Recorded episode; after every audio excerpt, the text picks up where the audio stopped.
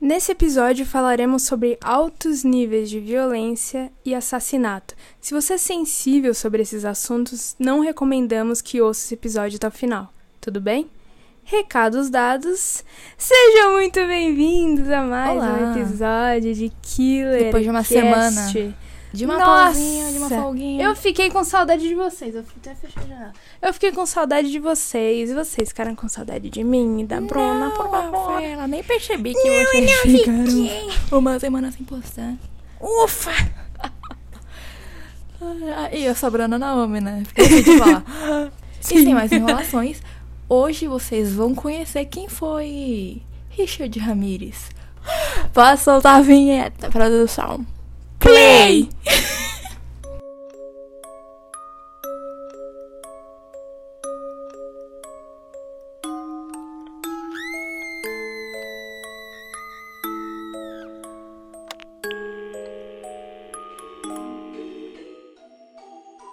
Ricardo Leiva Munhoz Ramírez. Nasceu no dia 29 de fevereiro de 1960 em El Paso.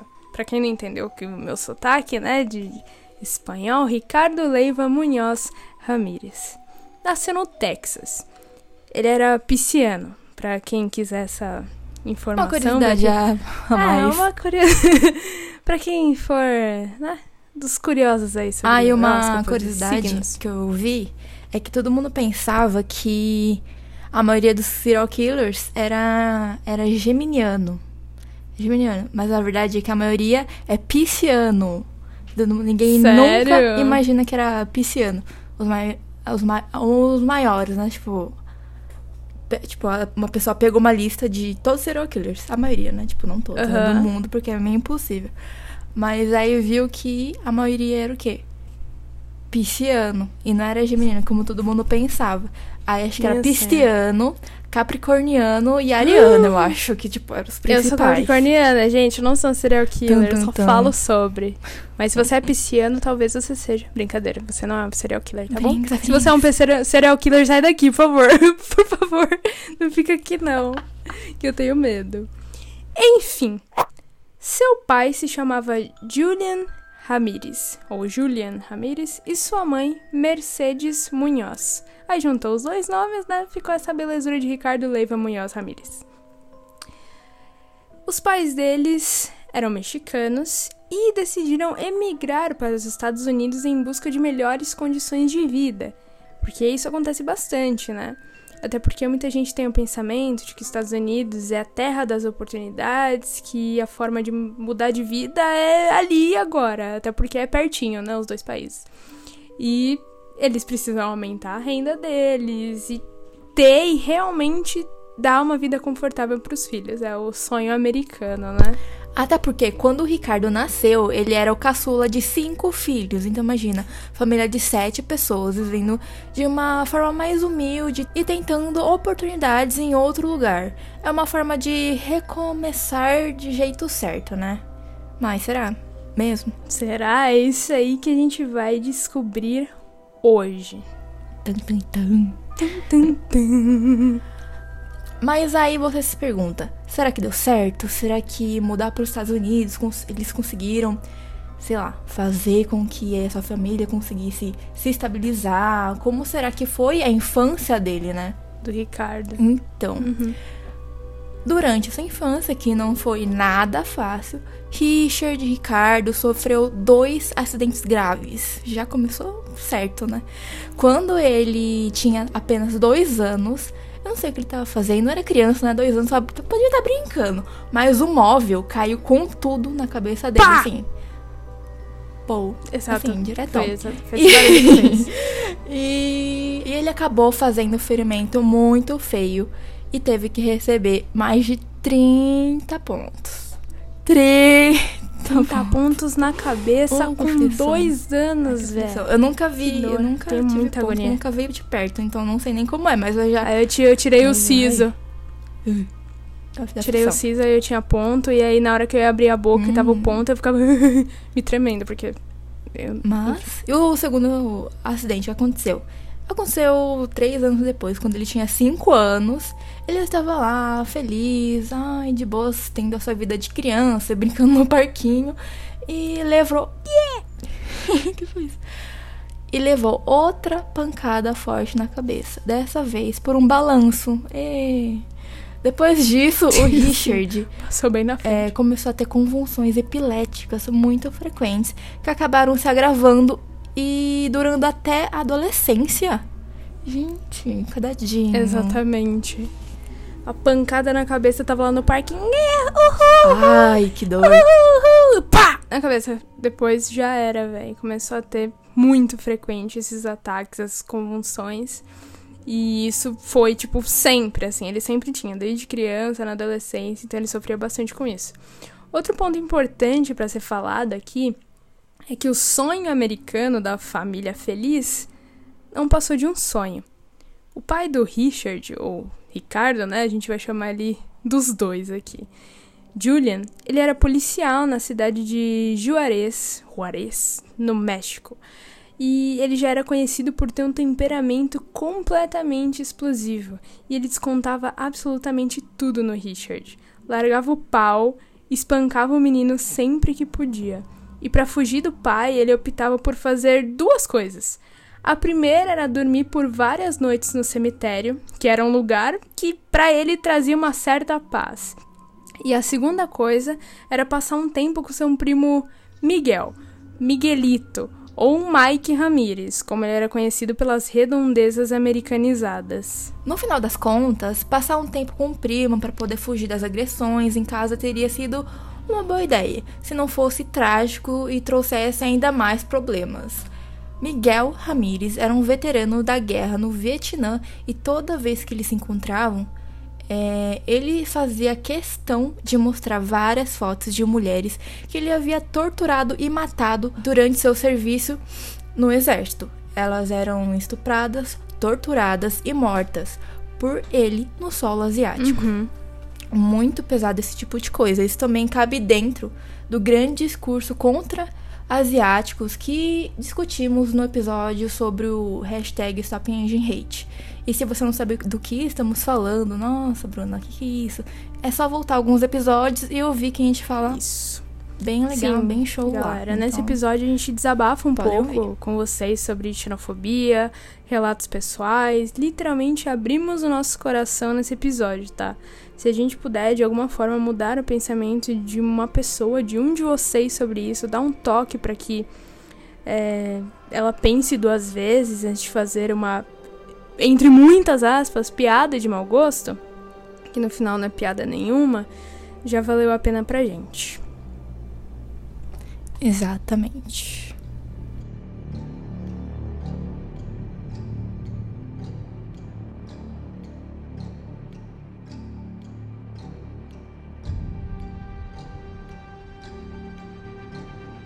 Com 10 anos, Richard fumava maconha constantemente e começou a invadir casas. Guarda essa informação porque ela é muito importante, tá? Real, muito importante. A gente vai contar já já mais sobre isso. Então guarda isso, ele invadia casas. E com 13 anos, testemunhou seu primo Miguelito atirar diretamente no rosto da sua esposa Jessie com um revólver calibre 38 após uma briga na casa deles. Presenciar isso fez com que o comportamento de Richard ficasse ainda pior e por isso foi decidido que ele deveria se mudar com sua irmã mais velha, Ruth, e seu marido, Roberto. Putz, agora vai, né? Passou por uns perrengues, é, mudou com a irmã, agora vai dar tudo certo. Bom, se tivesse dado tudo certo, a gente não tava contando no Killer Cast, né? Tcharam! Exato. Bom, pensamos, né? Vai pra escola, vai fazer tudo. Bom, né? não, ele não fez nada disso. Até porque o Roberto presenteava o Richard com dietilamida do ácido lisérgico, ou seja, o famoso LSD. Belo presente. O que você vai pedir pro Papai Noel? LSD. Obrigada, Papai Noel. corta, corta. Deixa na meia. Para, Deus me para. livre, gente. corta. Um copo de biscoito e leite. Desculpa, desculpa. Vai, continua, continua. Desculpa, gente, desculpa, gente. Desculpa, desculpa. Pra suprir o seu vício, ele começou a cometer vários furtos, largou a escola, foi preso duas vezes sob a alegação de posse de substância ilícita, arrumou um emprego no hotel Holiday Inn e continuou roubando para dar aquela aumentada na renda, mas logo foi despedido do trabalho por tentar estuprar uma hóspede. E o que aconteceu depois? Exato. Ele foi preso? Não, a acusação de estupro não foi levada adiante pelo fato da vítima escolher não voltar para El Paso para testemunhar contra o Richard. Então ela decidiu seguir em frente, não olhar para trás e reviver de alguma forma aquele episódio terrível. Depois disso, o Richard, com seus 17, 18 anos, começou a ter um certo fascínio e decidiu frequentar diversos cultos religiosos. Será que ele se converteu? Será que ele virou um pastor? Será que ele pediu perdão? Tacou fogo em tudo? Não, nada disso, gente.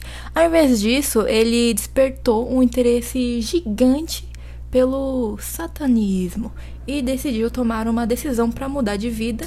Então ele decidiu assim: "Ah, vou mudar para Los Angeles". Exatamente. E foi. Pegou a maleta, pôs o pé na porta e vou para Los Angeles, o sonho americano, né? Nessa época, ele já era um membro da Igreja de Satanás. Seu envolvimento com o satanismo só foi crescendo e seu vício também. Assim que ele chegou na Califórnia, Richard Ramirez sobreviveu basicamente sendo o famoso dealer das séries e filmes, já que ele tinha comprado maconha muito mais barato no Texas, ele achou uma boa ideia começar a revender essas porções, mas no final, maconha não era infinita, né? É, crescia árvore, mas não dava dinheiro no bolso. Com o fim do produto e o business finalizado, começou a roubar carros e vender o que encontrava dentro deles, que pertenciam aos donos, como pulseiras, relógios, roupas, qualquer coisa mesmo. Até porque agora ele tinha um outro vício e ele fazia de tudo para conseguir dinheiro para sustentar isso. Agora ele estava usando cocaína. E é aí que o bicho pega ainda mais. Vixe. No dia 28 de junho do ano de 1984, depois de uma noite inteira cheirando cocaína, Richard Ramirez resolveu invadir uma casa. A dona era Jane Vincol, uma viúva de 79 anos. Ela foi brutalmente esfaqueada por Richard e ele levou consigo diversos pertences que estavam na casa, inclusive um revólver calibre 22. Guarda também essa guarda essa informação aí. Seu corpo foi encontrado no dia seguinte pelo próprio filho dela, e a polícia apontou que haviam muitas impressões digitais na janela do imóvel, mas infelizmente não conseguiram encontrar quem teria cometido o crime.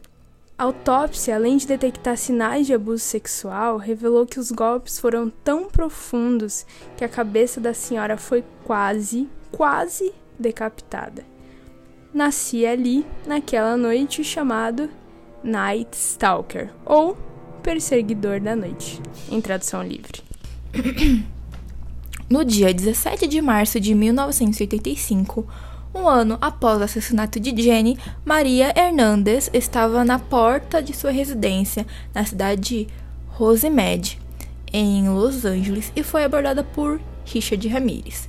Lembram do revólver que ele roubou da casa de Jenny, sua primeira vítima? Então, com esse mesmo revólver, o calibre 22, ele apontou para a cabeça de Maria e por muita, muita, muita, muita sorte mesmo, o tiro acertou em sua mão e a jovem caiu no chão e se fingiu de morta.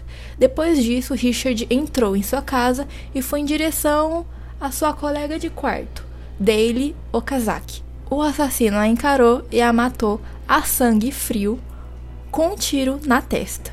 Depois disso, ele repetiu o mesmo do assassinato anterior e roubou os pertences da casa e simplesmente foi embora. Ele se mandou Meteu o pé. Exato. Maria Hernandes, ao ser socorrida, descreveu Richard como um homem alto, usando boné e empunhando uma arma. Aí vocês me perguntam: ah, e agora, Bruna? A polícia conseguiu prender o Richard dessa vez? E a resposta que eu digo para vocês é não. As únicas coisas que a polícia encontrou no exterior da casa foi o boné que ele estava usando na hora do assassinato, que era do ACDC, e a bala que matou Dale. Depois disso, seu primeiro retrato falado foi feito.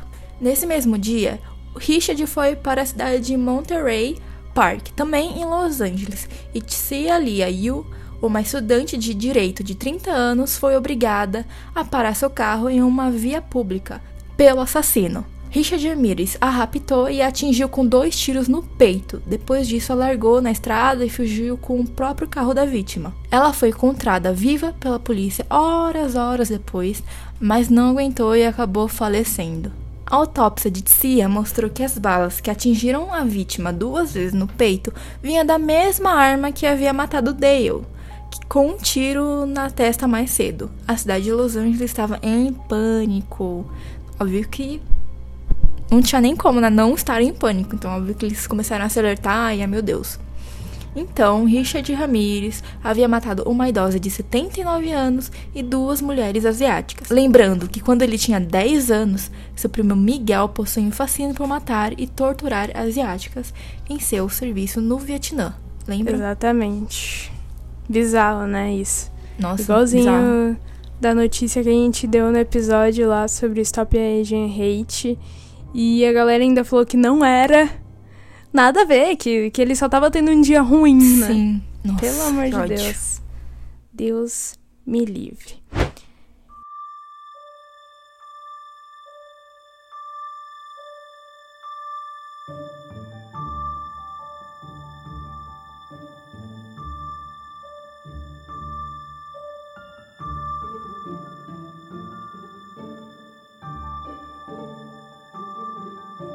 E vamos lá. Apenas 10 dias depois, no dia 27 de março de 1985, Richard mais uma vez invadiu uma casa de madrugada, né? Ele já fazia isso. Eu falei pra vocês guardarem essa informação de invadir casa porque ele só tá invadindo casa agora e vai continuar.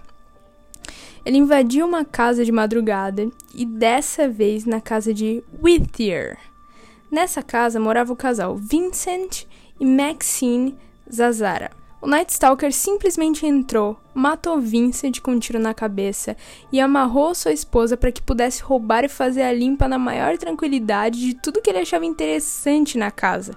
Enquanto Richard fazia tudo isso, a Maxine conseguiu se soltar ali e correu para pegar uma espingarda que estava debaixo da sua cama, com o objetivo de atirar em Ramirez. E ela conseguiu! Também não! Vocês acreditam que a arma estava simplesmente descarregada? Era um dia ruim, ela estava sem sorte e a arma estava descarregada. Infelizmente. Depois disso, a Maxine foi despida. O Richard pegou a faca da cozinha e esfaqueou no rosto, pescoço, pescoço, pescoço, abdômen e virilha, e não acaba por aí. Na região torácica dela havia um ferimento no formato da letra T, que a gente não faz ideia do que signifique. Também, né? T. Se tivesse, sei lá, RR, Richard Ramirez, né? mas tinha um T. Enfim, que era, não sei. E tem mais um detalhe. O Richard simplesmente só arrancou os olhos dela. Só, Meu não tinha. Deus Ele machucou Doente, completamente e no final das contas arrancou os olhos dela. Os corpos eles foram encontrados pelo filho do casal Nossa. e a autópsia mostrou que assim como seu marido, Maxine foi baleada no crânio e morreu na hora. A cada dia que passava, Los Angeles continuava em pânico. A polícia não estava entendendo nada, eles estavam confusíssimos. Ao mesmo tempo que eles desconfiavam que poderia ser caso de serial killer, eles meio que deixavam essa ideia pra lá, já que era pra ser um serial killer, devia seguir padrões nas vítimas, né? Padrões de como ele tava matando essas pessoas. E se bem que seguia, né? Porque todas as vítimas até agora foram baleadas na cabeça, no mesmo lugar, na testa, mas pelo visto por enquanto, isso não era bastante para a polícia. Era uma loucura. Nos jornais só falava do The Night Stalker pra lá, The Night Stalker pra cá, e a polícia tava ficando louca, até que chegaram na conclusão que toda a cena do crime apresentava algumas características em comum. Parecia que era um ritual satânico que havia sido realizado na casa. E as autoridades mandaram até um zapzinho aí e chamaram o FBI em força-tarefa para ir atrás de quem estava cometendo esses crimes terríveis. Pouco menos de um mês depois, no dia 14 de maio, Richard Ramirez ataca novamente e invade a casa de um casal de idosos, William e Lillian Doy. William morreu em sua cama e depois de roubar tudinho como de costume, foi até Lillian, que era portadora de necessidades especiais e a estuprou e espancou. Só que dessa vez Richard fez algo que nunca havia feito antes em nenhuma das vítimas. Ele decidiu que não a mataria e simplesmente foi embora da casa. Depois do ocorrido, Lillian foi encontrada e o descreveu finalmente todas as características físicas de Richard Ramirez. Está dada a largada para encontrar o serial killer que está matando todo mundo em Los Angeles. Let's go. E não para por aí, porque no mesmo mês, mais exatamente no dia 29 de maio, era a vez de Malbel Bell. Esse era o nome dela, Malbel Bell. E sua irmã Florence Lang. Malbel tinha 83 anos e Florence tinha 81. O Richard mais uma vez invadiu de novo mais uma casa e dessa vez usou um martelo martelo para agredir as idosas que moravam na cidade de Monrovia. Enquanto elas estavam desacordadas, o Richard pegou o batom delas e passou na boca? Não. Pior. Ele começou a desenhar pentagramas nos corpos das vítimas e na parede do quarto do crime. No final das contas, quando a polícia e os médicos chegaram, Florence conseguiu ser reanimada e sobreviveu. O mesmo, infelizmente, não aconteceu com a sua irmã Mabel Bell. O Richard Ramirez estava literalmente com sede de sangue de matar geral, porque no dia seguinte, quando o galo cantou, ele estava preparadíssimo para atacar sua próxima vítima. 30 de maio, um dia depois de atacar o martelo nas senhorinhas, Richard acordou Carol Kyle, de 41 anos, com uma luz de lanterna bem na cara. Então ela foi tirada da cama, amarrada e estuprada, enquanto seu filho estava preso no armário, também amarrado. O Night Stalker, depois de fazer tudo que vocês já ouviram e conhecem, saiu de cena e decidiu não matar a Carol e seu filho. Dessa forma, ela conseguiu se libertar, tirar o filho do armário e ligar para a polícia. Dessa vez, os policiais coletaram mais informações Agora, o homem que eles estavam atrás era um cara alto, de cabelos negros e de origem hispânica, como descreveu Carol.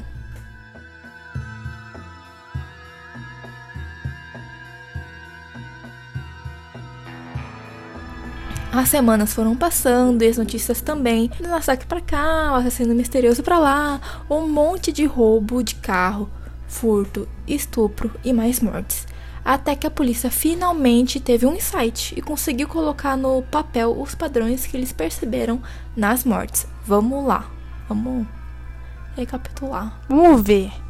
Normalmente, se tivesse um homem presente na casa, ele seria eliminado assim, na hora. Em primeiro lugar, bem no início. Em primeiro lugar, bem no início da ação. Depois, as mulheres eram as vítimas de abusos sexuais e logo, e logo após o ato terrível, também era, na maioria das vezes, né? Mortas. E ok, e agora? E agora que um retrato falado foi finalmente feito, depois de sei lá quanto tempo que o Night Stalker estava solto pelas redondezas de Los Angeles, a polícia divulgou esse retrato falhado. Ele tinha que falhado. A polícia divulgou esse retrato falado. Eram feitos diversos avisos para a população que trancassem suas portas e janelas, aumentassem a iluminação interna durante a noite das casas, porque assim poderia meio que propor uma vibe raposa não entre, raposa não entre na casa pro Richard Ramirez. A galera começou a comprar muitos cães de guarda, não comprei animais. Nessa época, o que não adiantaria de nada no final, porque como ele sempre estava armado, ele acabaria matando o bichinho também. Além disso, o número de armas cresceu consideravelmente no ano de 1985, porque as pessoas precisavam se proteger de alguma forma. Nunca em toda a história da cidade tantas armas foram compradas. Los Angeles estava em colapso total. Pois bem, passou maio, junho, julho, pausinha pras férias, pelo visto, né? Porque em 8 de agosto de 85, Richard volta de férias e começa novamente com os ataques. Naquela noite, Ramirez entrou na casa de Elvas e Sakine a boate e seguiu o seu padrão anterior. Primeiramente, ele matou Elvas com um tiro no crânio em sua primeira ação, estuprou e matou Sakina. Assaltou a casa e decidiu vazar de Los Angeles e levar sua turnê de ataques para São Francisco, mais precisamente para a casa de Peter Pan e Peter Barbara Pan, Pan. velho. Nem ele se safou do- É. dos ataques do Richard Ramirez. Aparentemente o menino. Aparentemente o menino que não queria crescer, largou a Tinkerbell, cresceu e ainda foi morto por Richard Ramirez. Exato. Eita, Nem nós. ele, cara. O acredita em fadas, acredita, é, acredita. cara. Véi, não deu dessa vez. Hum, hum. Peter Pan foi morto com um tiro na cabeça e Bárbara foi estuprada e também morta com um disparo no mesmo lugar. Porém, Bárbara conseguiu sobreviver. Só que infelizmente conviveu com severas sequelas por conta de tudo que havia acontecido, né? Tanto pelo tiro quanto pelo choque e experiência terrível que teve com o Now Stalker. Óbvio que ela vai ficar totalmente Com traumatizada e com um tiro no crânio, na cabeça, óbvio que Paranoica, né? sequelas, Porque, né? tipo, como ela ia viver agora em casa, achando que todo mundo ia entrar e tal. Meu, bizarro. Ai, achando que você Não assegura, tá. mas Exato. nada disso. E o curioso é que, mais uma vez, Richard pegou o batom da vítima e desenhou um pentagrama na parede do quarto. Isso acabou chamando muita atenção das autoridades de São Francisco, até porque nenhum desses crimes com esses padrões teriam acontecido por lá, o que fez com que eles estranhassem muito e divulgassem todas as informações em uma coletiva de imprensa, né? Richard começou a ser encurralado. Óbvio, né? Com tantos. Com tantos ataques e tal. Aí todo Com mundo tá certeza. assim, ó, atrás dele. Mas e Levou a agora? turnê pra E outro estado Quais e agora. seriam os próximos passos? Com Ir pra outra cidade? Não. Ricardo foi lá e voltou pra Los Angeles. Mas alto lá, pequeno guaxinim, ele não poderia sair de São Francisco sem antes fazer duas coisas importantíssimas. Passar no McDonald's, escrever no seu diário, jogar um FIFA 2021? Não. Primeiro ele precisava se livrar do seu par de tênis, já que tinha deixado pegadas na cena do crime, e também precisava jogar fora seu revólver calibre 22, que ele roubou lá da sua primeira vítima, a senhorinha de 79 anos. Lembram dessa arma?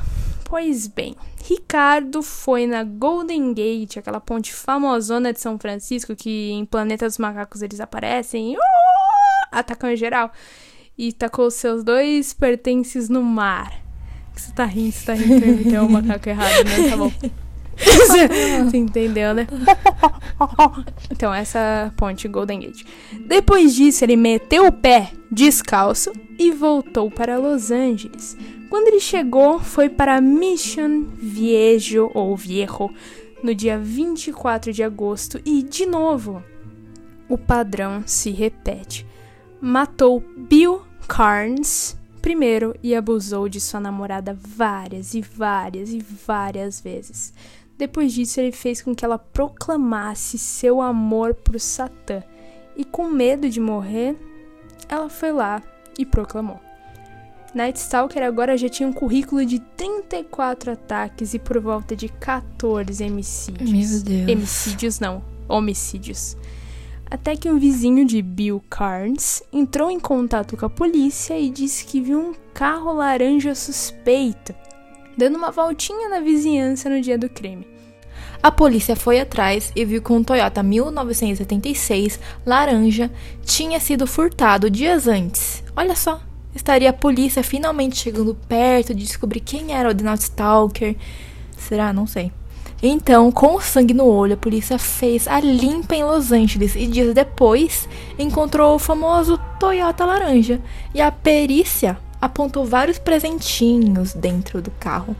Uma impressão digital no espelho do retrovisor do carro, que foi identificada como Tum, tum, tum, tum. Ricardo Leiva Munhoz Ramírez, ou seja, Richard Ramírez, ou seja, The Now Stalker.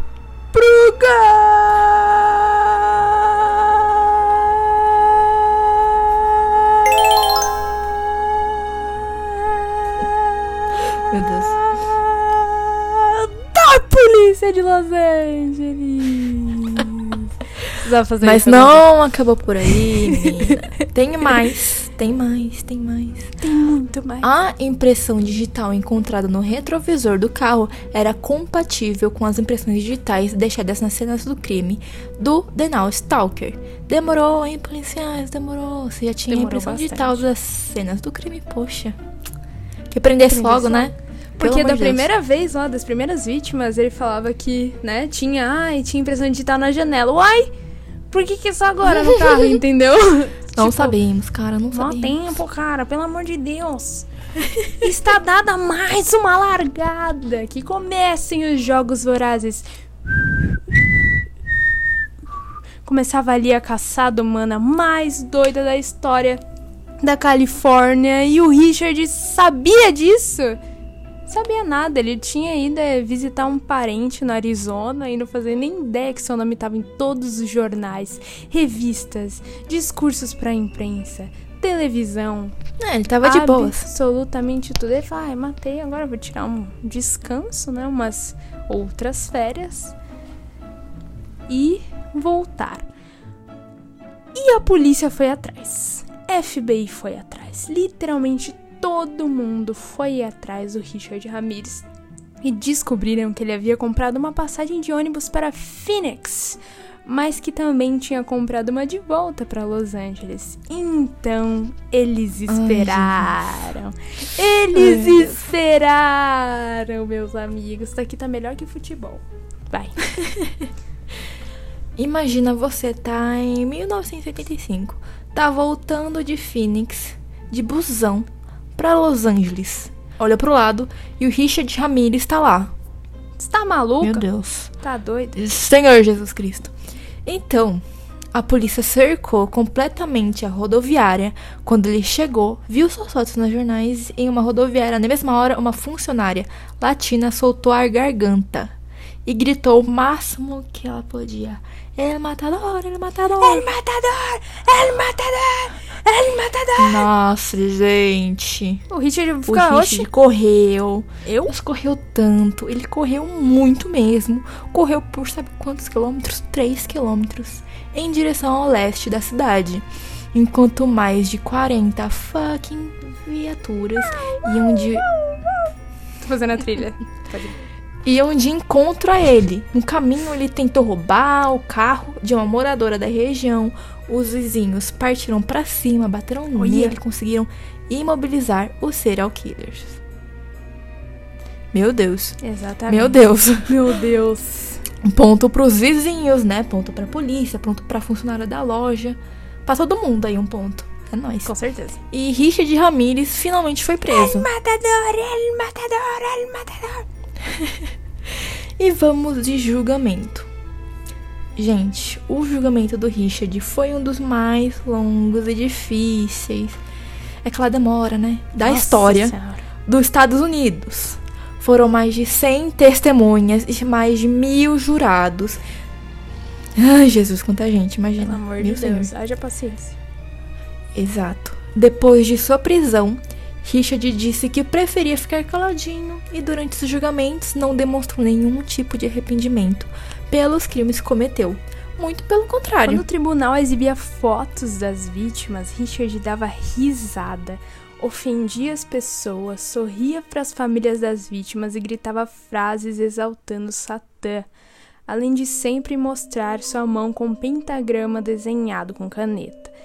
E tem mais: vários grupos de mulheres passaram a comparecer aos julgamentos vestindo roupas pretas, escreviam cartas de amor pro Richard e se declararam super fãs do Night Stalker. Exatamente isso que você tá ouvindo, essa barbaridade. Ai, doente, gente. Doente. Ele sorria para os fotógrafos do tribunal, mostrava o pentagrama, falava que adorava sangue, dava risada para as famílias, negou todos os advogados, preferiu escolher dois que fossem inexperientes e ainda disse que eles não preenchiam os requisitos mínimos para poder defender ele. Além disso, ainda reclamou que não foi bem avaliado psiquiatricamente. Vocês acreditam numa coisa dessa? Então, no dia 20 uhum. de setembro de 1989, olha isso, 89, cinco, quatro anos depois, anos e anos se passaram, né? Só em 89 que foi essa palhaçada. Richard Ramirez foi declarado culpado dos crimes em 7 de novembro do mesmo ano foi sentenciado à pena de morte em uma câmara de gás. Mas, no final das contas, ele pareceu que ficou no corredor da morte para sempre, porque ele nunca foi morto pela pena de morte. Muita coisa ainda aconteceu. Ele recebeu mais cartas de fãs, visitas constantes de mulheres que apareciam com um corpo desenhado, lotado de pentagrama. Richard até arrumou uma namorada. Acredita? Meu Deus. Exato. Ela se chamava Doreen Leoy eles acabaram se casando em 1996 na prisão estadual de San Quentin. O casamento vai e vem, cadê a pena de morte? Nunca, Nunca veio. veio. Nunca veio. Richard Ramirez faleceu somente em 7 de junho de 2013. Meu por conta de um câncer no sistema linfático, o seu vício em drogas desde sempre e hepatite C danificaram completamente seu fígado e o corpo todo. Quando ele morreu, seu corpo foi cremado e a sua mulher Doreen não compareceu. A penitenciária de San Quentin informou que ela já não visitava ele há três anos. E assim foi o fim de Richard Ramirez. Caraca! Que doido. Exatamente. Mas teve muita coisa ainda no tribunal que ele não foi é, sentenciado, sabia? Tipo, apareceu um caso de uma menina que foi morta, abusada e tal. Por mesmo, mesmos padrões. Ela tinha nove anos e ela e ele não, tipo, foi julgado por isso, entendeu? Tipo, só falaram, ah, é os mesmos padrões, mas a gente não tem como provar. Entendeu? Sim, é porque, é, tipo, ó, na, na época, né, nos Estados Unidos, era a época dos serial killers, né? E aquela parte Exatamente. que você disse que a polícia ficou confusa e tal, é porque realmente tinha algumas coisas que não seguia o padrão por ele, tipo, fazer, entre aspas, coisas diferentes no início. Então a polícia ficava, tipo, cara, não é serial killer, sabe? Deve ser várias pessoas, sei lá fazendo, é, fazendo isso aleatoriamente. Então. Era muito Exatamente. doido. A série na Netflix do Night Stalker eu não vi tudo. Eu vi dois episódios. Eu não sei quantos episódios tem. Mas eu gostei muito, pretendo continuar. Uhum. Mas pelo que eu vi, é muito interessante, porque realmente parecia, tipo, uma caçada, assim, dos policiais contra ele. Eles não tinham, uhum. tipo, assim, muita noção do que estavam indo atrás e tal. E nossa, foi muito legal ver, porque uma coisa que eu lembro que eles tinham, tipo, visto, que era incomum, que estava presente em algumas cenas do crime, era o.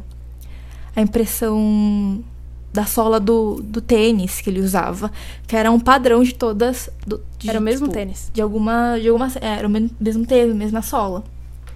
E, tipo, nossa, Doideira, né? Que eu ficava. Porque o, um, acho que um policial que achava que era o serial killer, ele ficava tipo, cara, é o mesmo tênis, é o mesmo tênis, como vocês não estão vendo isso, uhum. sabe? Aí quando e os outros, girl, é o tênis da moda. Eu conheço, eu conheço. Tênis, é porque o Richard, acho que tinha um pezão, é. né? Então, tipo. Era padrão, assim, tipo. Era. Combinava, né? Tipo, todo, todo tamanho. Era o mesmo e ele tamanho, usava, tipo, em alguns filmes tênis, ele usava boné, nos outros ele também usava óculos escuros e tal. E ele ficava assim, tipo, indo e vindo sempre de noite, entrando pela janela das pessoas, Sim. invadindo a casa das pessoas. Isso começou quando ele era criança, cara.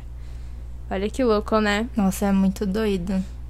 Porque, tipo, aí eu achei muito bom da, desse, dessa série documental, porque aparecem muitas pessoas, né? Tipo, que realmente estavam diretamente em contato com. Assim, com o caso. Tipo, os policiais que estavam no comando é do caso. Tinha até. Exato, até uma mulher que ela fala que quando ela é criança, ela foi, tipo, roubada pelo Richard Ramirez, Meu sabe? Deus Que ela tava. Acho que ela.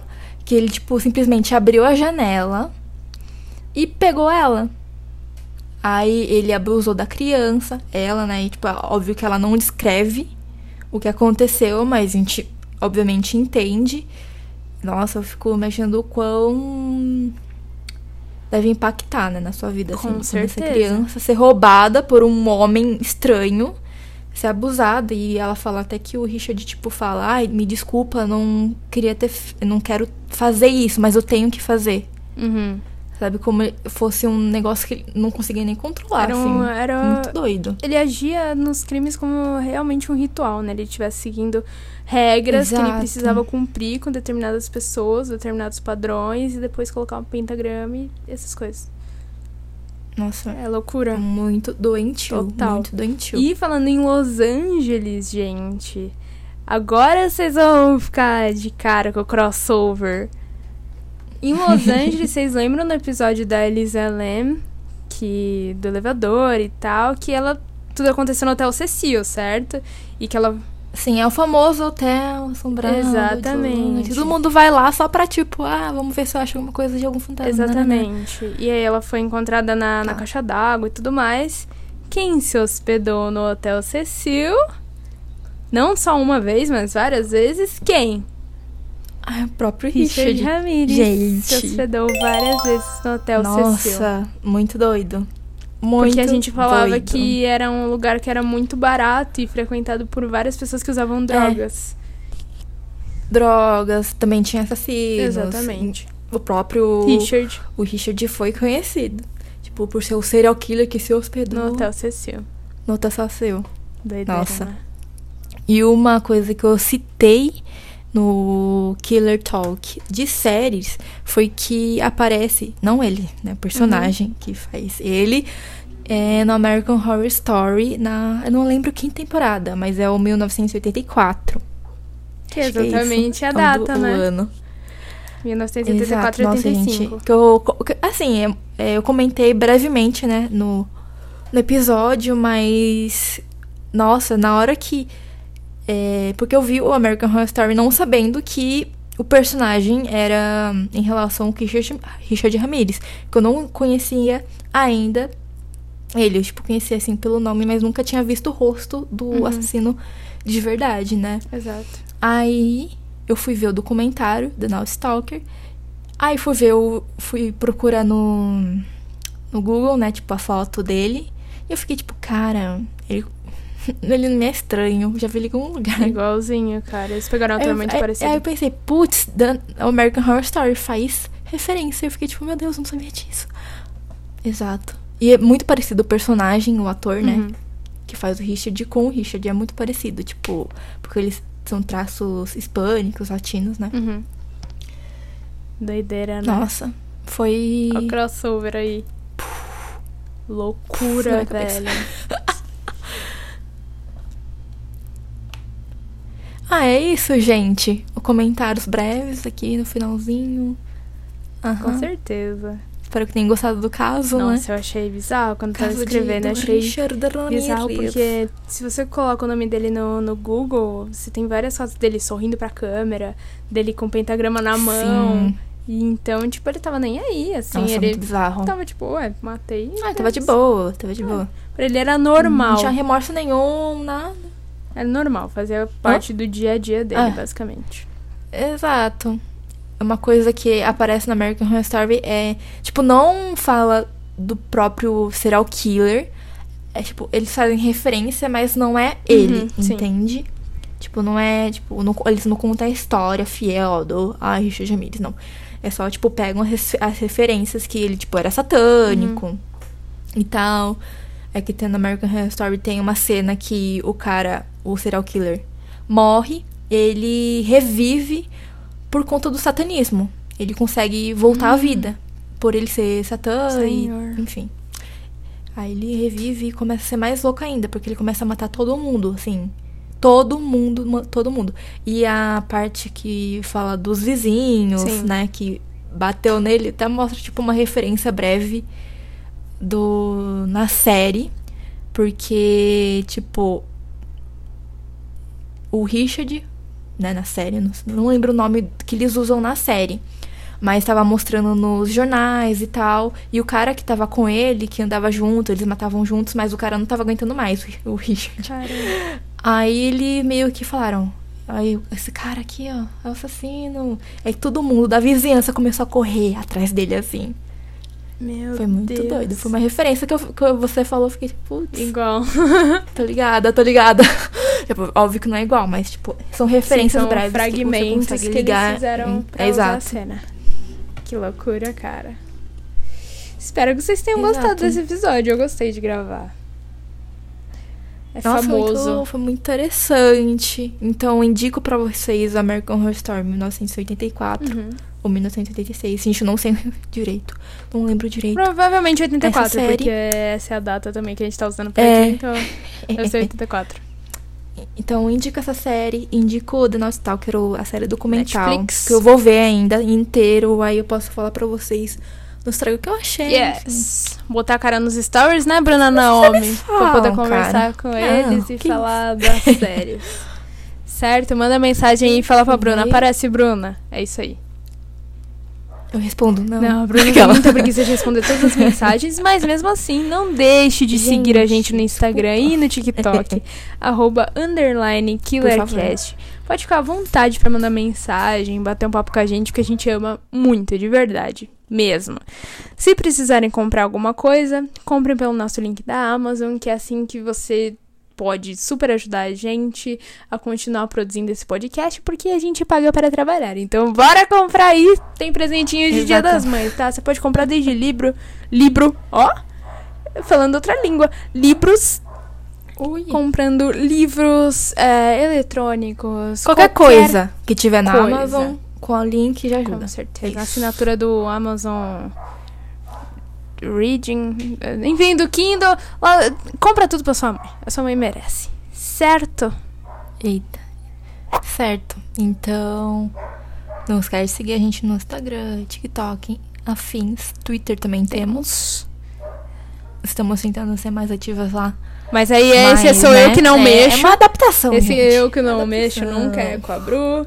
Então é isso. Mas depois dessa da semana passada, que foi uma folguinha e tal, vai ter toda semana, tem episódio novo, post novo. Assim, pode. Às vezes ó, os episódios podem sair segunda, às vezes pode sair quarta. A gente É, faculdade, né? TCC, né, galera? Vamos relaxar. Certo? É, É isso. isso. É isso, né? O meu É nome é isso. Rafaela Lima. Meu é Bruna Naomi e até a semana que vem. Quer dar tchau, cachorrinho? Do fundo. Dá tchau. Ê, Ah, tchau! Até semana que vem. Um beijo. e Fui!